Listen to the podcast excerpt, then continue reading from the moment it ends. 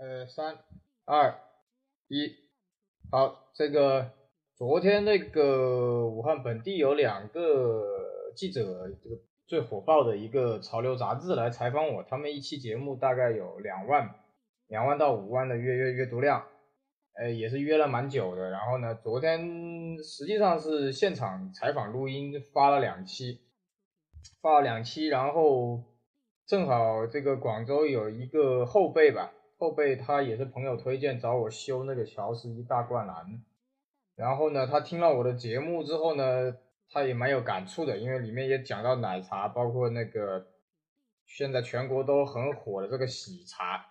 那么呢，现在就由这个小伙子吧，法斗，他说他叫法斗啊，这个先小伙子先由这个喜茶开始，因为他自己排过队、喝过、买过，呃，想讲一下他的感受，来欢迎法斗。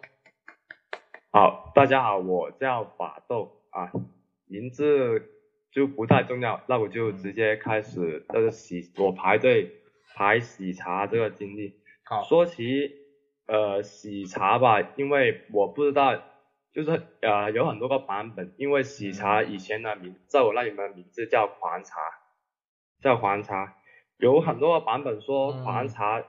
呃，为什么改成喜茶？有很多版本是说，一个是什么矿的老板，一个是可能是矿的什么名字，总之之类的好多。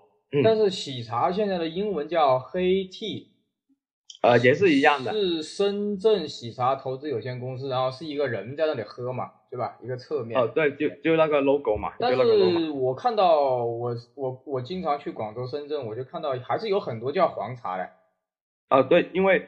呃，最开始的是呃狂茶的，然后喜茶是后来呃听别人说是改就改过了，就是在狂茶的基础上把它改成了喜茶，然后但是呃所以说可能现在的狂茶是不是呃以前真正的狂茶我还不知道，总之很多个版本，就这样。啊，那就是说我看到现在网上是有很多的假的喜茶。对啊，喜就是啊，狂茶啊，喜茶，还有那些啊那些最开始那个贡茶嘛，也是很多假的吧？它现在只有广州、深圳、上海、江门、中山、杭州、广西、惠州、东莞、佛山，它其他省都没有嘛？哦，就是喜茶嘛，是不是？北京都没有嘞，我看到。哦，所以，所以呃，它就是。我现在还是很搞不懂他和狂之之前的狂茶什么关系，呃，但是你看了他说的是官方声明是香港、澳门、海外都没有，呃，香港、美国、韩国、加拿大、泰国、马来西亚都没有，但是蛮搞笑的。去年我去泰国，妈的有假的周周黑鸭，你知道吧？嗯，什现在什么都有，就是一开始那个贡差也很假嘛，有很多个版本。啊，对，贡茶也是很多贡茶，然后香港有个什么叫东喜茶，哇，那啊，就是各种擦边球啊，很多很多。这呃，说起这个的话，我就开始进入主题了，好吧？嗯嗯，好啊，就是呃，就是在我呃，我住哪里我就呃不说了，就是在我们一个小镇上，就是本来的就有一个呃，不算是算一个小的商业街吧，哎，在广州市对吧？呃，不在广州市，在呃，我只可以说在中山。啊至于哪一个镇区，我就不详细说了。好好好。呃，就一个小的，算一个旧的一个小的商业街吧。嗯。因为那条街是都是两边都是商店，就是每天都很火爆的，非常火爆。嗯嗯。呃，然后嗯，就是从前就是有一个铺子，以前的前身是黄茶，前身是黄茶，对，前身是黄茶。然后有一天就改成了，就是把它全部装修拆了，改成喜茶，就从那天开始。好，然后喜茶为什么那天会开始排队呢？因为他呃把宣传做的好大，什么买一送一啊，就这样开始做的。然后那些人就你知道吗？那个路啊，那个路，因为那是呃旧旧街嘛，就是街不算很旧，就是也不算很大。因为两边有很多商店嘛，又多人，所以那天我很记得那天开张，哇，超夸张，就是排队排到转弯。因为你你知道在排队买东西这种现象在一线城市、二线城市是比较明显的嘛，是不是？哎，我问个问题啊。啊，可以。呃，你确首先第一个问题是你确定它是黄茶改成喜茶？确定，确定，确定。不，就是你确定是同一个公司吗？还是？呃，就是现在这个问题我还没有搞清楚，就是但是他就是把啊，就是那家店的前身是黄茶，我很清楚，然后就啊有一天就把它改成了喜茶，然后呃很多人就从这个推测出来是啊什么黄茶呃矿老板啊之类的，然后呃啊真正的我还没去呃查实研研究过，但是我觉得也很大可能吧，因为。你想一下，呃，就是那条繁华、挺繁华的那条街，这挺多人的，好端端做好做下去，怎么会换名字之类的，是不是？那第二个问题，第二个问题是，呃，他一开始也是以买一送一的这种形式，呃，就是吸引。嗯，黄茶它一开张也是买一送一的形式去吸引的。然后可能活动到了一个月左右吧，应该是，然后就没有了。然后那个喜茶也是一个月左右就没有这个活动了。然后我就就以我自己的推测，我可能是比较相信说黄茶矿的老板这个说法吧，可能。呃，那那我第三个问题是，他买一送一完了之后，一直到现在还是每天很多人排吗？嗯。呃，排就就排队的现象就没有以前那么火爆，但是店里的火爆现象是十分的火爆，真的火爆。就是嗯，现在不是很多年轻人晚上都喜欢下了班，然后就呃约上呃三五个，然后去点杯奶茶之类的，然后就开始那个呃王者荣耀嘛，你都你都知道。啊啊啊。嗯。然后其实呃那家店每可以说每天的。人客其实是非常多，我觉得是非常多，特别到晚上就很多很多，就是到了那种，就是可能现在，嗯，我现在看时间点的话，应该那里是非常火爆的，我觉得是，就是不是觉得的，是肯定是很火爆的。呃，因为我是我是四月份有一天中午在上海一个商场嘛，它就有喜茶嘛。嗯，然后店里面全是人头，然后店外面也是排队排很长，然后就有很多黄牛在那里给你加价卖，所以由于我没挤进去，挤进去那个店挤都挤不进去，所以我到现在也不知道喜茶的价格是多少，你能告诉我吗？呃，大概我跟你说奶茶吧，好吧？啊，就是它，因为它什么都有的喝什么呃。果之类的之类的都有，但是呃，因为跟你谈今天谈的这个话题是奶茶，那我就跟你说一下奶茶的价格吧，好吧？嗯嗯。呃，它其实也不是很贵，就是十多块，大概是因为它品种呃有很多，呃，平均的话应该是十六和十七呃左右吧，就是平均的价格。呃，比如说。贵啊。呃，也是不不贵的，不贵的，完全不贵。那他炒到多少呢？那黄牛卖给你的？呃，你你说我吗？啊，就是我不知道你是你你是说你是真正排队买的对吧？真正排队真正排队买的。哦，那就是多少钱就是多少钱，跟排队买鞋一样，对吧？啊，对对对对对。那那黄牛到底怎么卖呢？你们那里的？呃，我没有经历过，就是那里可能呃排的，因为呃我不知道你们。呃，城市怎么样？反正在我那里排队就没经历过是火爆到有黄牛出现的，就没有经历过这个。上海很多黄牛在门口。哦，这个没，就是可能，嗯，因为呃，不是有一个叫呃排队的现象买东西嘛，就是很多什么限量的什么都有排这些，就是现象这个现象。嗯。但是可能在我们这个。呃，小镇区的话比较少，就比较少，没有出现到说到有狂牛这个情况的。啊啊，就这样。你接着说，接着说。好，你你你从你从你开始排队开始讲，你排了多久？嗯。呃，那天因为呃嗯，他说是就是现场，应该是现场做，应该是就是呃你现在点就现在排，呃，就给你这样样，可能是这样样，就是嗯。呃，以我我先说吧，因为嗯它应该是每样东西都配料已经准备好的，肯定是这样。然后呃，嗯他收到单了，然后里面的工作人员就开始呃一样一样的帮你冲，然后就这样排队拿。所以呃，如果这样算下来，每个人要两三分钟的话，我那天大概等了一个多小时左右吧，应该有，就是一个多小时的左右的时间去排呃那个喜茶。然后嗯。呃就是呃对，从你开始下单到，还是你就是一直排排排啊排到你一直排，一直排，一直排，嗯从我排队开始，然后到我下的单，然后拿到呃我的呃点下的商品之后，然后就大概一个小时左右。就是店里面是没有完全没有地方坐，对吧？全是人。呃，对，因为那天非常火爆，因为排队排到要转角啊，对对对，一样一样一样，对，上海一样好，我再问个问题啊，他那个店里面的那个，就是他的那个服务台，他是不是摆了很多那些很大的玻璃容器，然后里面有茶叶给你看？呃，不是，嗯不是的，嗯呃，呃，就是呃当时的呃装修，呃我就是因为人多，我看的不是很清楚。嗯然后呃，到了后来，因为我偶尔也会去一次，但是我买的不是奶茶，我声明一下，买的不是奶茶，是其他呃果之类的。然后看到呃，那现在也有摆上，然后又有就是嗯、它有时会摆，有时会不会摆这样的，就这样。哦，然后它的餐牌是木头的吗？那种墙上那种啊、不是木头板，呃，不对了，就是一个呃 LED 那个投呃投出来那种，哦也是不是木板的。啊，他现在的新店可能不一样了，我看到。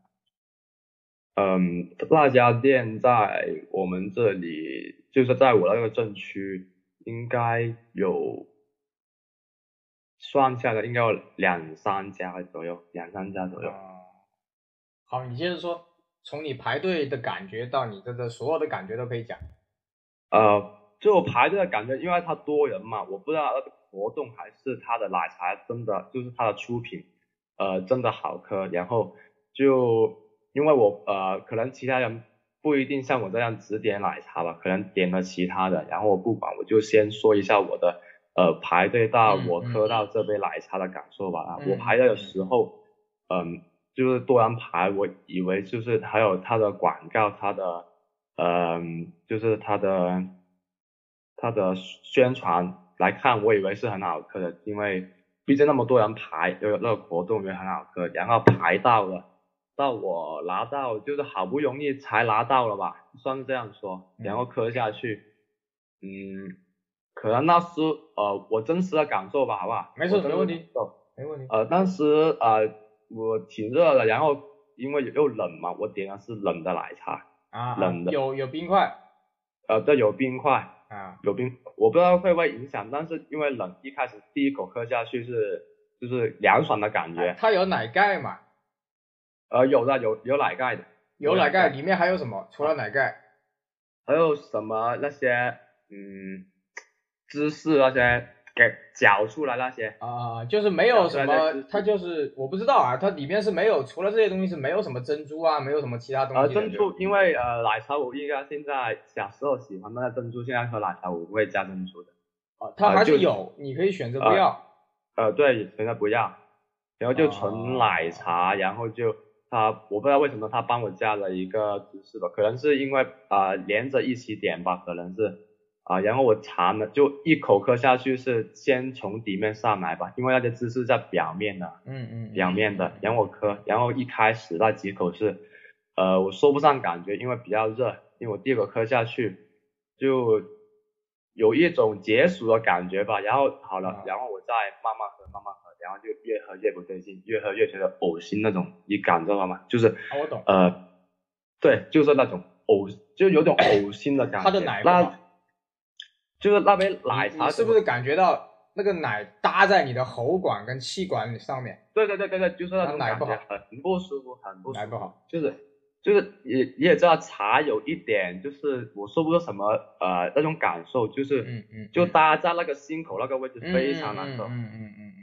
然后那个杯奶茶的味道就你说它奶茶就是我说的形象一点说像个太监一样，就是茶没有茶味，奶没有奶味，这样就是这样，第一印象就这样感觉。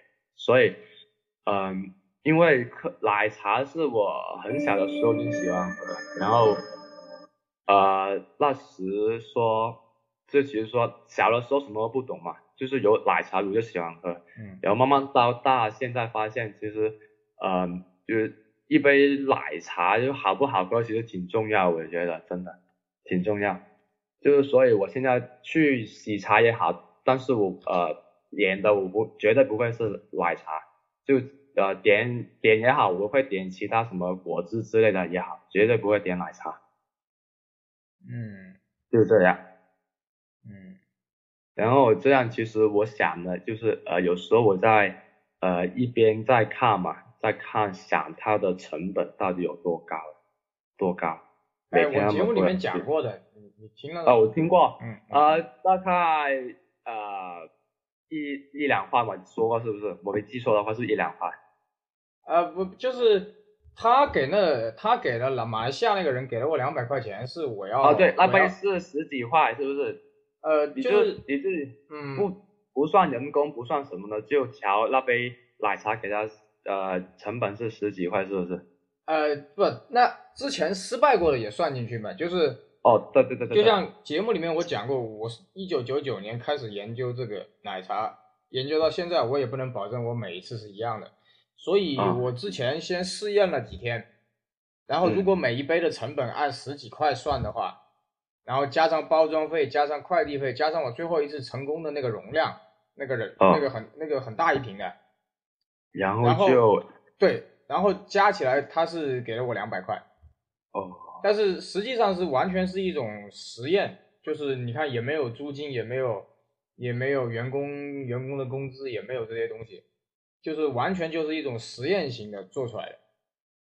啊，但是如果如果你分配到啊每一杯的成本的话，你想做到非常天然、非常好喝，基本上一瓶的成本啊，就原料成本是十几块。哦十几块，所以呃嗯就是你是你这就是研究的嘛，研究肯定会下材料肯定是真实的嘛。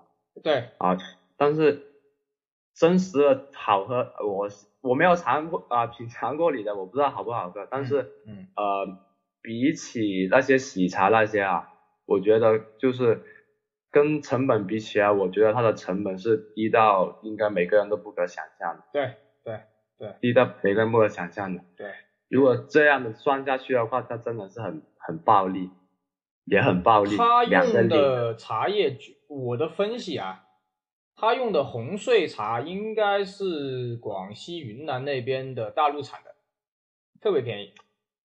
但是有一次我看到嗯他就是他展示他的茶叶嘛，嗯我看到有一些我不知道，因为茶叶因为我不是很研究，但是我看它的形状像绿茶，像绿茶呃，它叫就是我们只谈奶茶啊，啊。奶茶这个东西想把那个茶味的茶味逼出来，一定要是红碎茶，就是红茶的碎茶，哦红茶一哦定是碎茶，最好是茶粉，就是小颗粒，哦。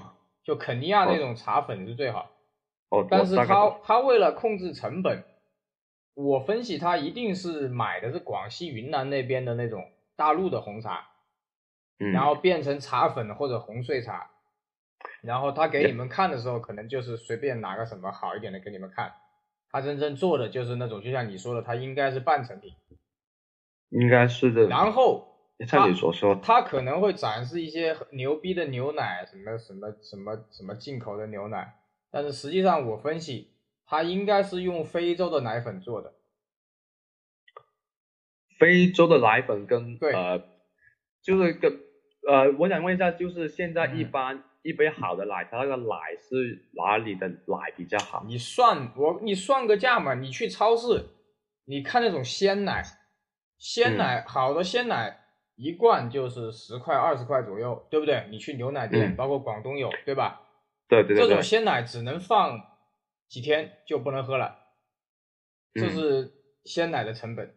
然后你红碎茶如果是从斯里兰卡跟印度来的话，那就比较贵。当然了，我也拿大陆的红茶做过试验的，那大陆的红茶更贵。好，你就算，呃，好一杯，你想做出一杯红茶，那么那个牛奶十块，茶叶我估计也要差不多那个量，也要十块二十块。你所以平均下来，这个账就算得出来。所以就是一如果一杯真的好喝的奶茶，我觉得那个成本真的不是，就是。成本的话，可能真的是可以购买你一杯的喜茶，就是这样的成本。而且问题是，其实真正的印度拉茶，包括你在国外喝东南亚奶茶，它是很少加糖的，或者是加的不多。哦，所以你看现在大陆就直接加果糖，你知道吧？肯定有，肯定有，因为甜嘛，一喝谁都知道肯定是甜的。所以我每次在外面喝开了新店的奶茶，我都要说微糖或者无糖，包括那个一点点，你们那里有没有一点点的？没有，都是没有，我们这也是一点点不会，一点点没有。还有 COCO，COCO 有没有？听说过，但是没去过喝过，应该广州佛山应该有吧？COCO，我记得好像有广州。COCO 在我们这里很多，一点点也也是遍地开花。最近就是 COCO 的感觉呢，就是它它确实做不到标准化这个东西，它不同的店、不同的店员做出来的东西是不一样的。同一杯奶茶，你跟他说不要糖或者微糖，做出来是不一样的。然后 COCO 的还算及格，就是它至少有的时候碰运气，你喝一下没有，就是没有说你那种想吐的感觉啊。但是一点点有一点点，我第一次喝一点点是前两个月，一点点也是呃奶茶微糖什么都没有，我当时喝到一半我就感觉整个气管跟那个喉咙里面胃里面就是那种想呕啊，就是那种黏不拉几的感觉。呃，因为我住院就是因为血糖的问题，所以我在很多年前我对这个奶跟糖特别敏感，就是。很多人可能不知道，在我口里，如果一口糖进我口里，十分钟以内，它如果不发酸，就是好糖。哦，一般人可能不知道，现在的所有的奶茶基本上连白砂糖它都不愿意加，它直接加果糖，就是化学品。嗯，所以很多人实际上是在慢性中毒，你知道吧？是在喝毒药。所以一般现而且你继续说，哎，你说你把你的问题说出来。呃，所以就是现在嘛，因为呃，就是我因为自己真的比较喜欢喝奶茶，但是因为现在外面的奶茶真的每次喝完我都觉得挺不舒服，你知道吗？那种感觉挺不舒服。然后我就开始呃，在大陆这一边我很少喝，现在开呃这一两年开始我很少在大陆这边喝奶茶，都是在呃香港那边。嗯，呃，我去过香港一个茶餐厅，嗯，我喝过奶，那个就是那个奶茶，那个就是有奶味有茶味，是我喝过。啊，你你们叫丝袜奶茶吗？鸳鸯奶茶吗？一小杯吗？对吧？呃，不是，就是呃，就是鸳鸯的话是兑出来对勾出来的嘛。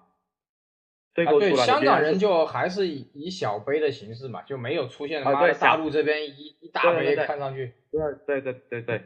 就是呃，我喝过，就是在香港一个叫华嫂冰室的那个奶茶，嗯，我喝过，真的是挺好喝。如果你有机会，我想你去啊去试一下，也顺便就是想，如果你说好喝，我当然开心；如果呃你你说不好，就是那杯茶有问题的，那杯奶茶有问题的话，那我也要就是可能要要要改正一下我自己的口味吧，可能我的口味跟你应该不一样，但是。就是这一两年看来，我喝过那杯那杯奶茶是我一两年最好喝的，真的，就是最好喝。就是每个人评判不一样，但是呢，我的标准是：第一，不要出现那种呕的感觉；第二，嘴巴不要发酸。就是你看麦当劳，它有一些黄糖，就是它除了白砂糖，那个麦咖啡里面它还有一些黄糖。哦。它那种糖就不错，它那种糖你加一点点，我一般一般是。加半半包，三分之一包半包，它那个糖喝进去就就没有那个那个酸味，因为呃，人呢我有一个问问题嗯想问一下，嗯可以吗？你说就是可呃不知道可能是不是因为你呃有那个生病的问题，嗯是不是呃喝就是喝糖糖你会觉得会发酸吗？不是好糖不会，就是那个太古方糖，有个牌子叫太古方糖，哦，我知道，我知道。哦，就不会，就是呃，它一定是让你觉得很舒服。就是我现在看任何一个奶茶，不管它再怎么吹，我我嗯喝一口下去，要满足这两个条件，一个是不要发酸，一个是不要呕那种感觉。嗯，因为有一些比较良心的做奶茶的，它成本太高了嘛，用鲜奶或者那种牛进口牛奶，它它可能最后就会用那种淡奶或者炼乳啊，淡奶或者炼乳。你看很多东南亚，包括英国人也在用这个方法，那个河南奶牛的那个。那个、那个、那个、那个、那个嗯淡奶，那个、那个、那种，包括什么三花淡奶啊这种东西，嗯哎，它实际上也是一种半加工的一种，然后你再去调嘛，它就能把那个那种顺滑的口感调出来。因为你用鲜奶跟茶叶做出来的茶虽然很很好很健康，但是它没有那个口感。嗯，就是有一点粗糙的感觉是吧？喉咙有点糙呃糙的感觉。呃，它天然的会就像喝水，就像喝怎么跟你说，天然的就像喝水喝喝饮料一样，它就是那种很平淡的感觉。但是你去喝，其实蛮简单。它为什么要为什么之前的奶茶没有奶盖，而后来有奶盖？它就是为了进一步加强商家为了进一步加强它的口感的那种那种浓厚的感觉。它本来概它本来已经用的就是没有，肯定用不起鲜奶，对吧？就像我判断的，可能是什么非洲的奶粉啊，或者是什么什么什么大陆的茶叶啊。然后他为了增加它的那个口感，他就跟你说，哎，我再给你个奶盖啊，你再搅一搅，啊，就就更浓厚啊。当然这这这都骗人的嘛。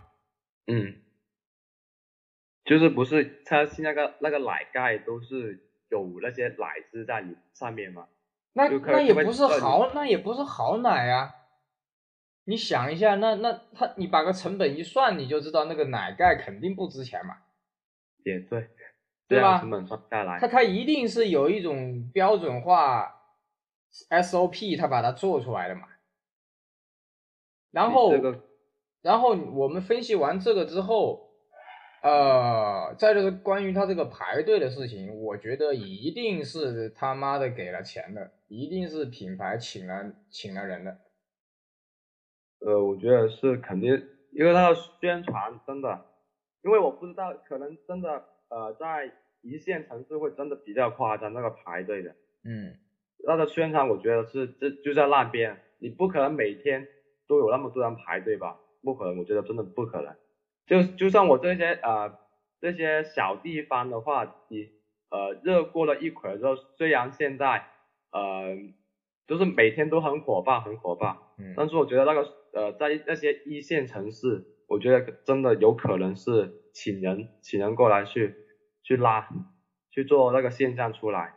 对，因为我就像节目里面说的，包括你听了我的节目，包括很多人说，我说不管是篮球鞋还是奶茶、红茶，还是音乐、黑胶、CD，我觉得在大陆都是一个刚起步。那么你去看中国的历史，基本上这第一批人都是死翘翘的，都是先烈。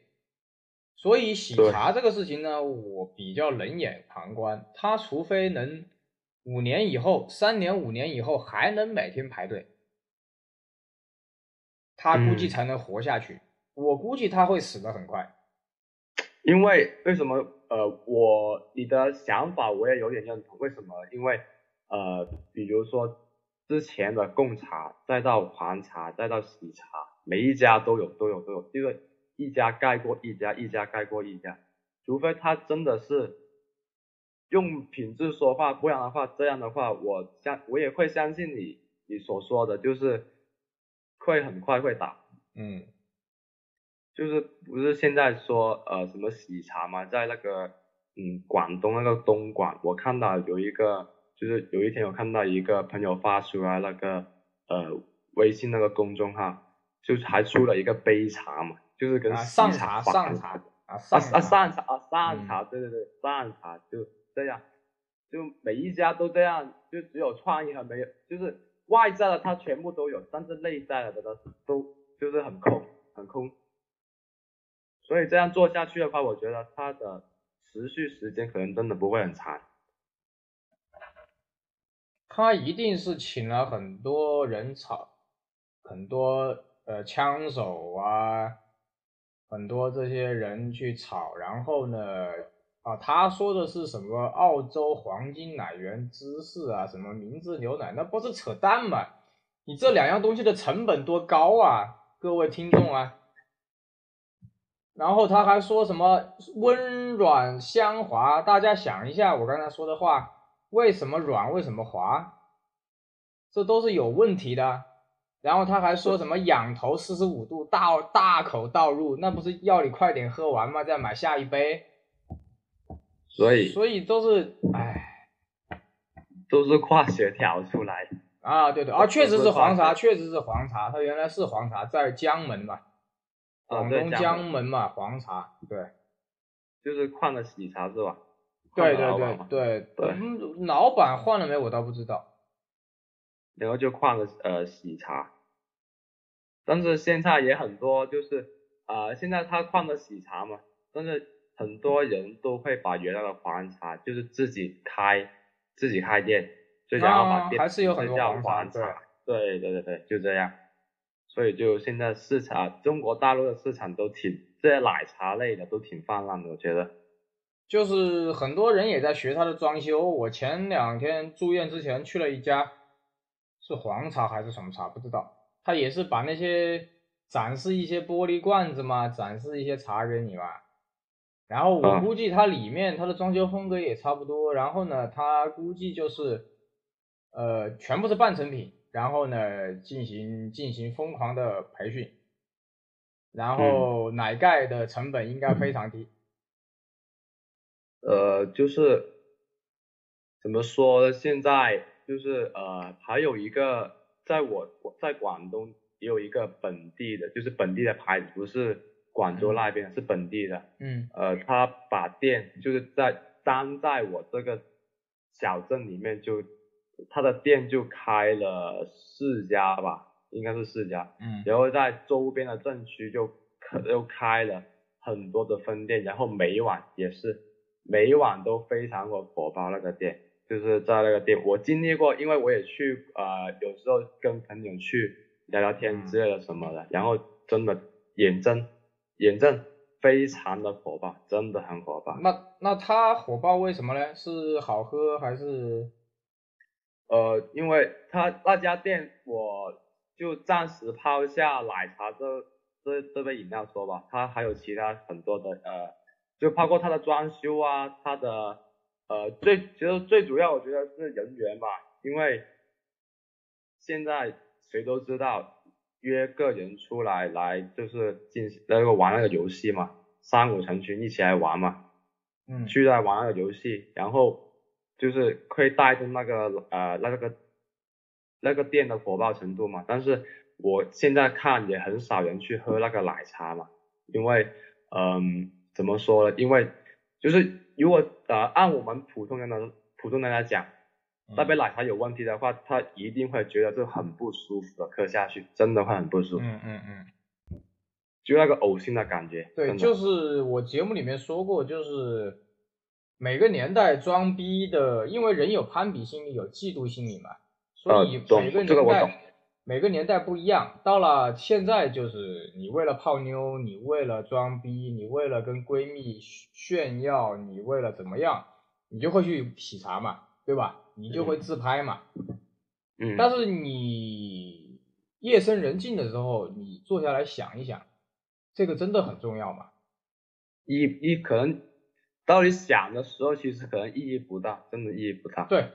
就像我在急诊室抢救的时候，那一瞬间你就感觉到，我连后事都没交代就可能会挂，所以所以对啊，所以以前很多时候呃，你做过了很多以为自己当当时想以为很辉煌、很厉害、很牛逼的事情，到过一段时间再想一想，其实真的没什么，就真的一点意义都没有，真的。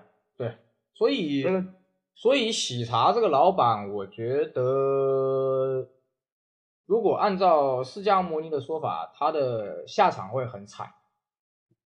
我估计，如果是按释迦牟尼的说法，会有一个专门的一个地狱，让他每天泡在那个奶茶里面淹死又活过来，淹死又活过来，你知道吧？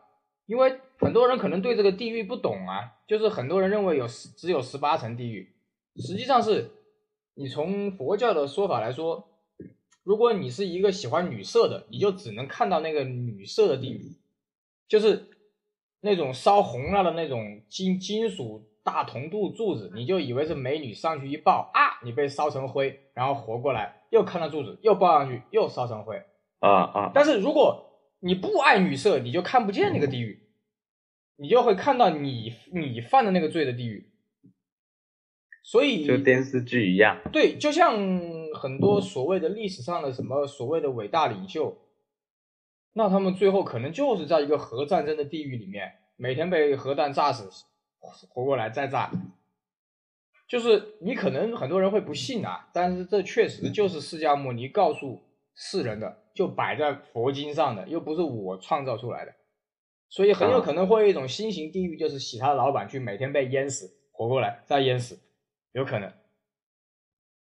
所以，所以有的时候像那些那些什么，包括耐克的老板，我估计他死了，如果他如果他相信释迦牟尼的话，可能每天是被鞋砸死。再活过来，再砸死，再活过来，有可能。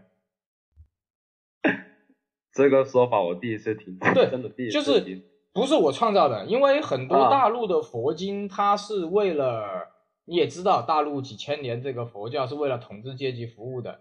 真正的释迦在真正的佛教在日印度是混不下去的，所以他其实说了一些，可能今天谈远了一点啊，你也比较年轻，我今天随便聊一下。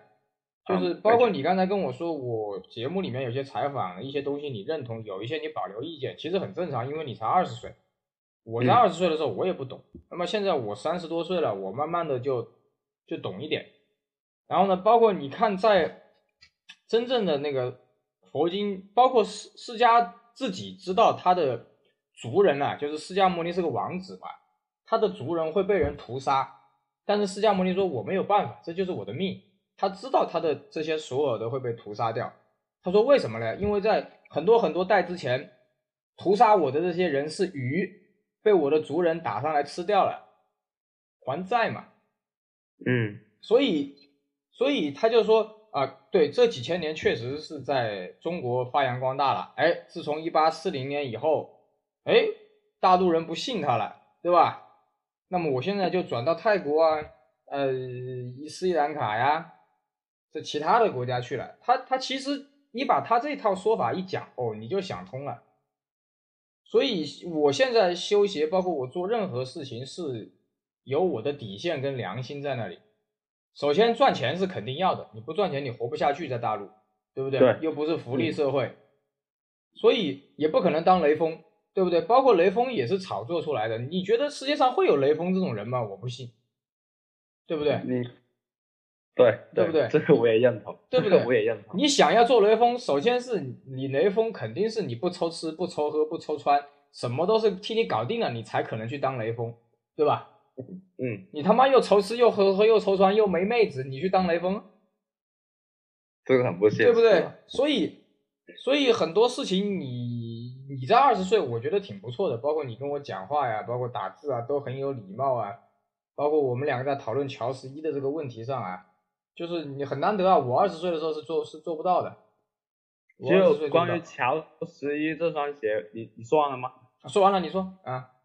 呃，关就是关于乔十一这双鞋，真的是我买过那么多双鞋的最贵的一双，真的是最贵的一双。它发售价是呃一千五百九十九吧，是吧？我没记错的话。还差不多那个价。然后呃对，然后就。呃，就是在网上，是因为网上炒到，因为我那个码数炒到已经是二千多，二千四、二千五了。你是黄金码吧？你那双黄金码？哦，是黄金码，可黄金码。然后我就呃偶然的就发现一个在那个闲鱼上，闲鱼上发现有人就呃就把呃排队他自己买的，就是他自己排队买的，然后是当时他是一千九，然后我真的一就是有时候呃我也自己也说不过去，就是我对其实我对乔十一的了解就是跟刚入门一样，很菜很菜鸟而已，嗯，然后就是看那双鞋就是喜欢就是喜欢。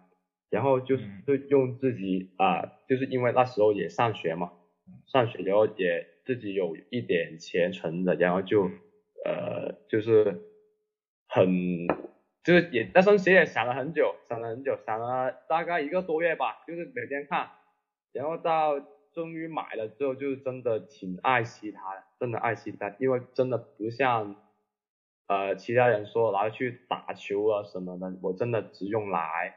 呃，走路而已，走路而已。但是他，我买的时候他们都都通病，我真的一点都不知道，真的一点都不知道。然后买了，因为呃，我拿给你修的时候，真的是一点都不够那双鞋啊，真的不够。哎，首先是你这个版本的大灌篮确实质量很差，我已经修过五六双一模一样的了，这一款就是证明呃这一批确实质量很差。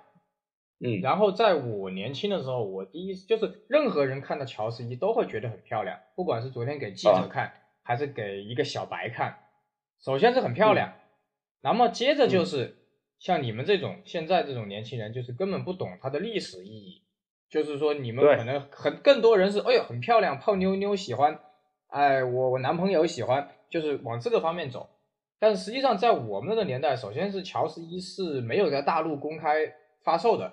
是乔十二是第一双，乔十二是第一双正代在中国的专卖店卖的，所以乔十一是我第一双乔十一是九九年两千年的时候在新加坡花了大概八九百块钱人民币，黑白哦，黑白，对，那个时候就是这个价，那个时候虽然那个时候就是这个价格，但是九九年算下来八九百块到现在可能就。有没有两千多这样的左右的价钱？呃，有现在的水平。有有有，比如说昨天记者你听到了，我我九六年的时候，就那个时候我就是买了呃四百块啊、六百块啊、七百块啊这样子，就是我们那个时候就觉得超过超过八百就已经接受不了了嘛。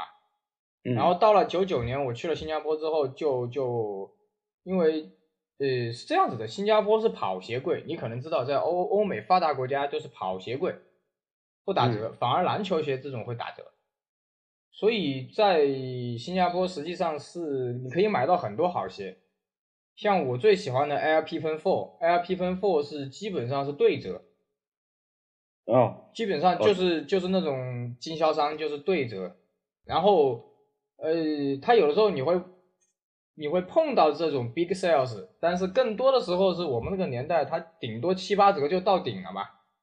啊，对，就是那，就是你们现在这个，由于网络啊，由于这个淘宝的冲击啊，易贝、亚马逊啊，就是现在的年轻人很难想象，我们那个年代是七八折已经很低了，七八折，对吧？所以，而且我记得我那双十一好像是没有盒子，就是就是那种啊，就是那种我不记得了，反正盒子我当年也没留，就是那个鞋最后是。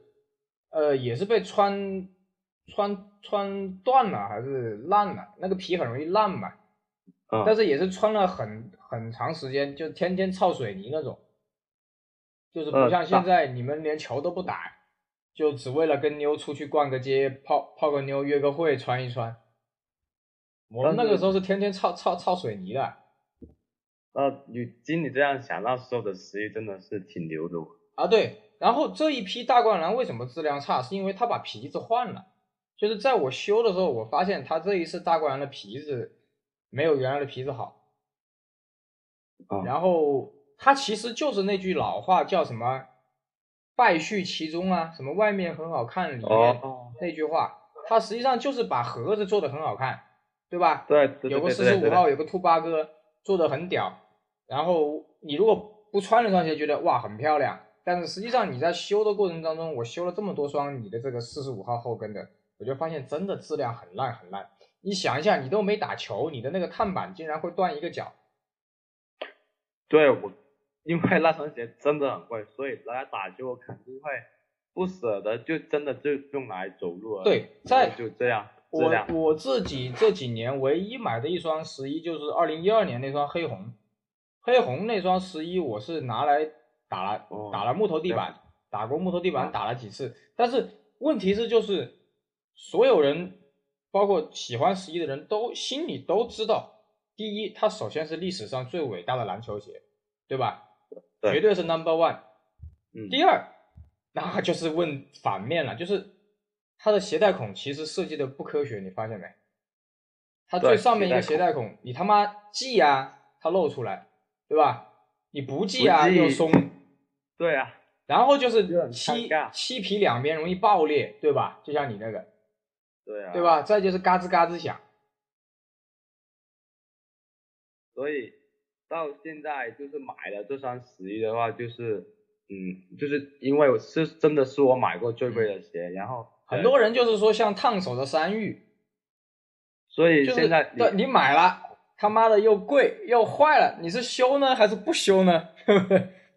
所以因为真的这双鞋我穿了一年都不够，但是因为当时自己就算它烂了，这也很就是很心痛那种，所以如果修的话，我就是当时候呃就是呃找你修嘛，嗯，就是我其实呃我坦白的说啊，你不要希望你不要介意，没事，其实。呃，三百多块对我来说其实是啊，怎么怎么说修这个鞋，我觉得是不太值的，就不是不太值，是心里就过不了心里这一关嘛。啊，没事。然后呃，过了就是跟你这段时间你跟我交流啊之类的，其实我觉得呃这三百就也好，就是对这十一重新一个认识吧，算是，然后也算交到你这个朋友吧。算是交到你这个朋友吧，对，然后我觉得其实这三百多块，其实我觉得花的值，我觉得花的值。就是两个问题啊，我就两个问题，第一个就是，这就是大家可能不知道，他在给我十一的时候连个盒子都没有，就很急，直接拿个袋子，顺丰袋子里面绑两个袋子就给我了，我吓一跳，你知道吧？我说，我说因为因为呃，因为你知道为什么吗？因为我舍不得寄我那个原盒，寄我就舍不得。我知道我知道，你随便找个盒子吗？我。因为因为呃，我其他鞋子是啊，因为装不下，因为因为我有我的顾虑，就是有很多人是完美主义者，你知道吧？本来这个鞋就坏了，又被顺丰又搞坏了，那我要一这个责任就很麻烦，你知道吧？所以所以所以我觉得你幸运遇到我这个因为我对于就是那种本来是自己问题的，就自己弄坏了，然后就我绝对我说的，我绝对不会怪你，就真的是啊，就是就是。有我就怕嘛，因为我做了这么多年，确实是有一些很不讲理的客户，你知道吧？所以就实际上什么人都有。对对对，所以在修你这双鞋的时候，我是用了两种不同的进口胶水，因为你的那个口子比较深嘛，包括你的碳板，因为你那个油漆皮它的里面的那个部位跟那个碳板开的那个部位是不同的材料，所以要用两种不同的进口胶水。然后呢？贵在哪里呢？就是很多人说你他妈的收费这么贵，包括我参加很多节目，别人问我，我说手艺这个东西不不能不能说谁第一谁第二，但是收费我我绝对是比较贵的，因为一分钱一分货。首先我所有的东西全部是进口的，第二，嗯，就是我的时间跟我的手艺，这个东西是没法用钱去衡量的。很多人问你有没有收费标准，我说没有。然后呢？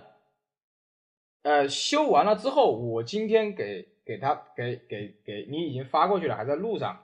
那么呢，我就是拿一个纸盒子，比较结实的，然后里面呢垫了最下面垫的是一层泡沫，然后呢两个鞋子分开，用顺丰的那个防水袋包好，然后上面再盖一层那种像那种呃报纸一样那种吸水纸，然后再把那个盒子缠起来，就是让那个盒，就是让那两个鞋不要互相摩擦，不要再这个样子。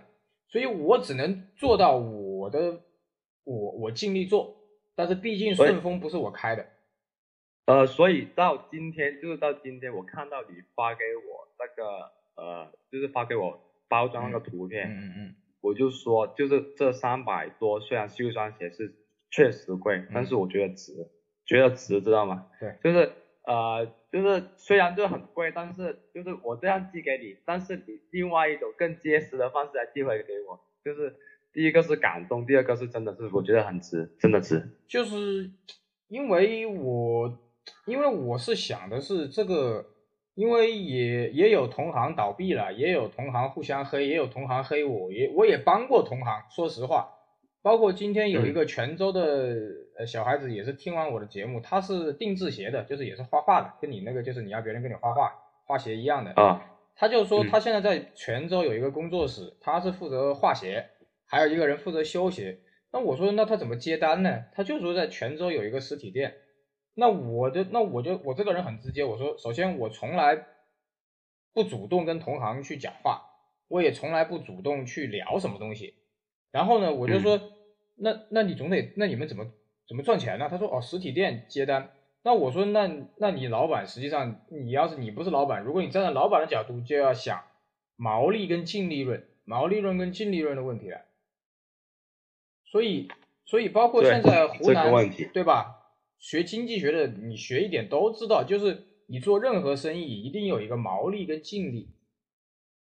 所以，包括湖南那边也有一些后辈开了一些实体店，我也说，首先你们要努力的活下去。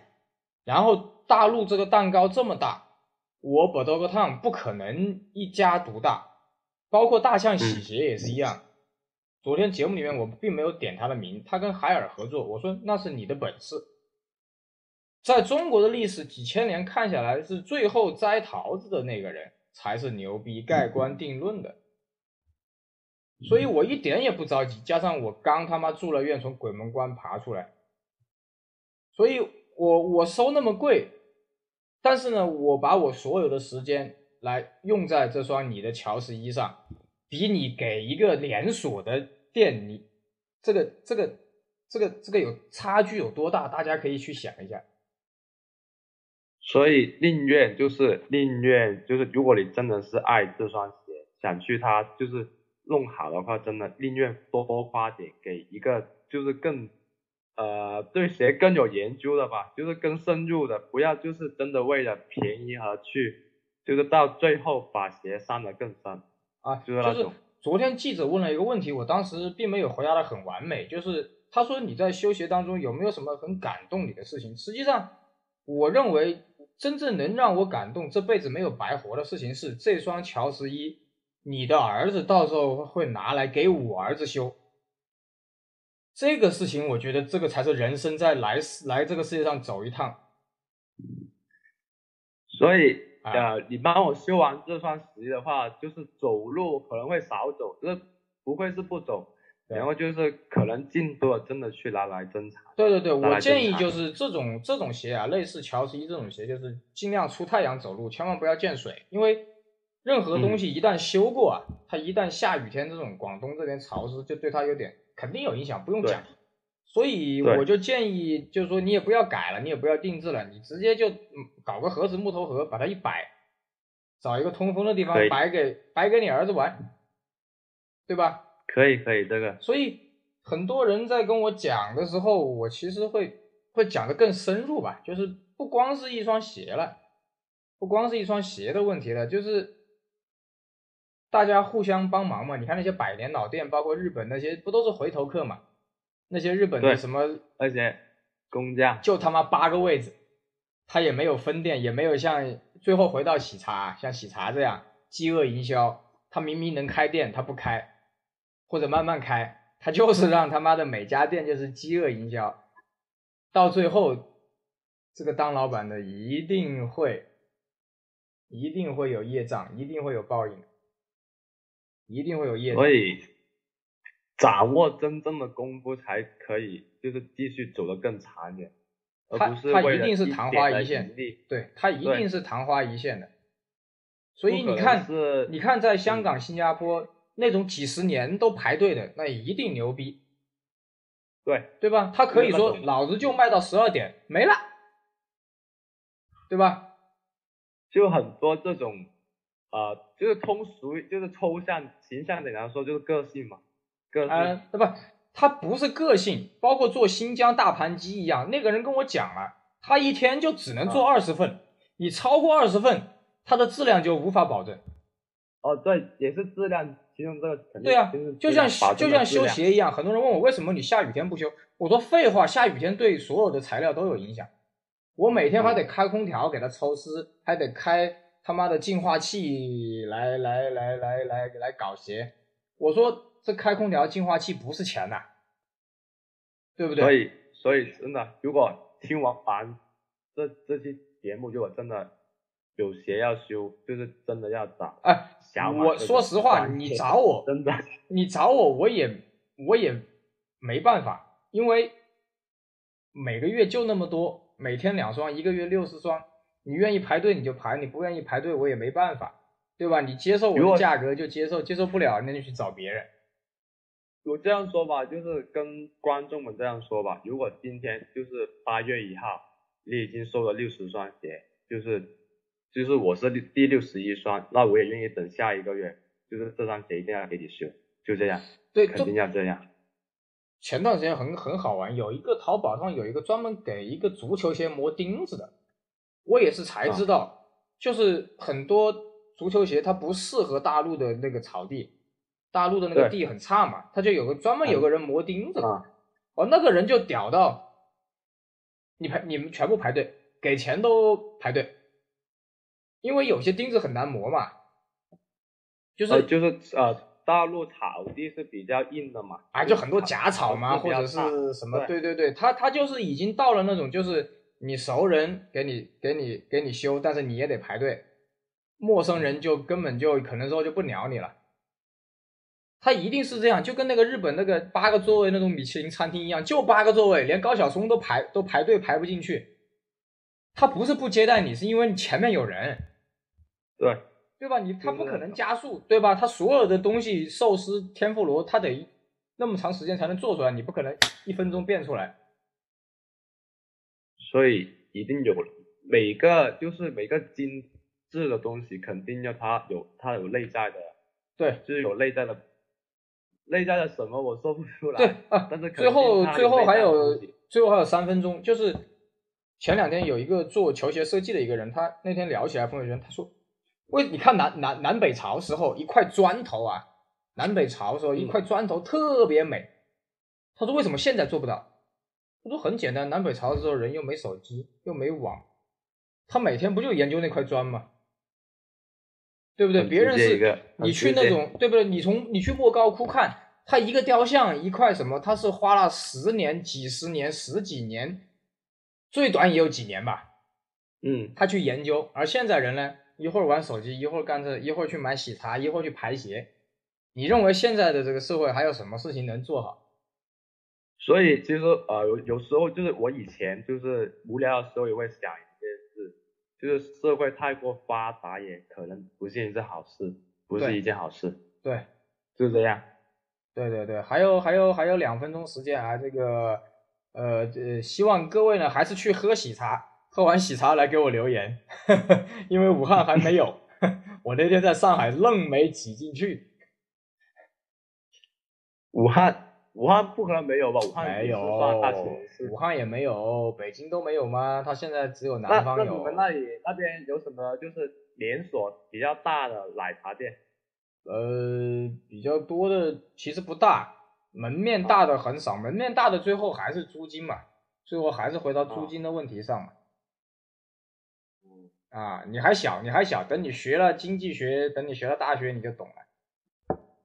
好，OK OK，时间差不多了，还有一分钟，好来跟拜跟大家拜拜了。好，拜拜，好，拜拜啊。拜拜。